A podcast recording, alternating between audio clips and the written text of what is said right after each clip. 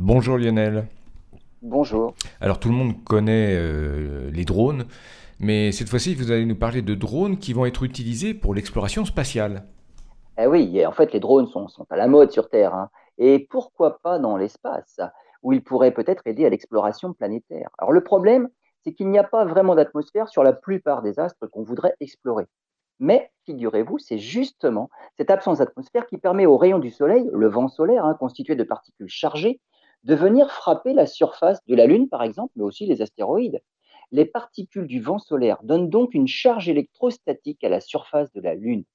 Avec un drone qui serait d'une charge opposée, on peut espérer flotter au-dessus du sol sur une sorte de coussin électrostatique.